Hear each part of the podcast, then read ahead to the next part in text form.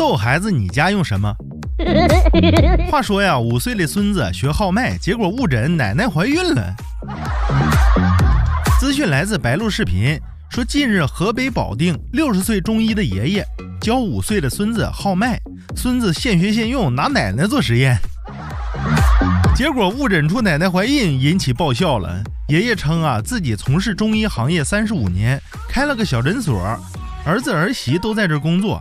孙子从小耳濡目染，对中医很感兴趣。刚教他号脉一个礼拜左右，忘记跟他说了，一号脉的因人而异啊，结果就闹出了笑话。网友蔷薇就说了，可把爷爷吓坏了。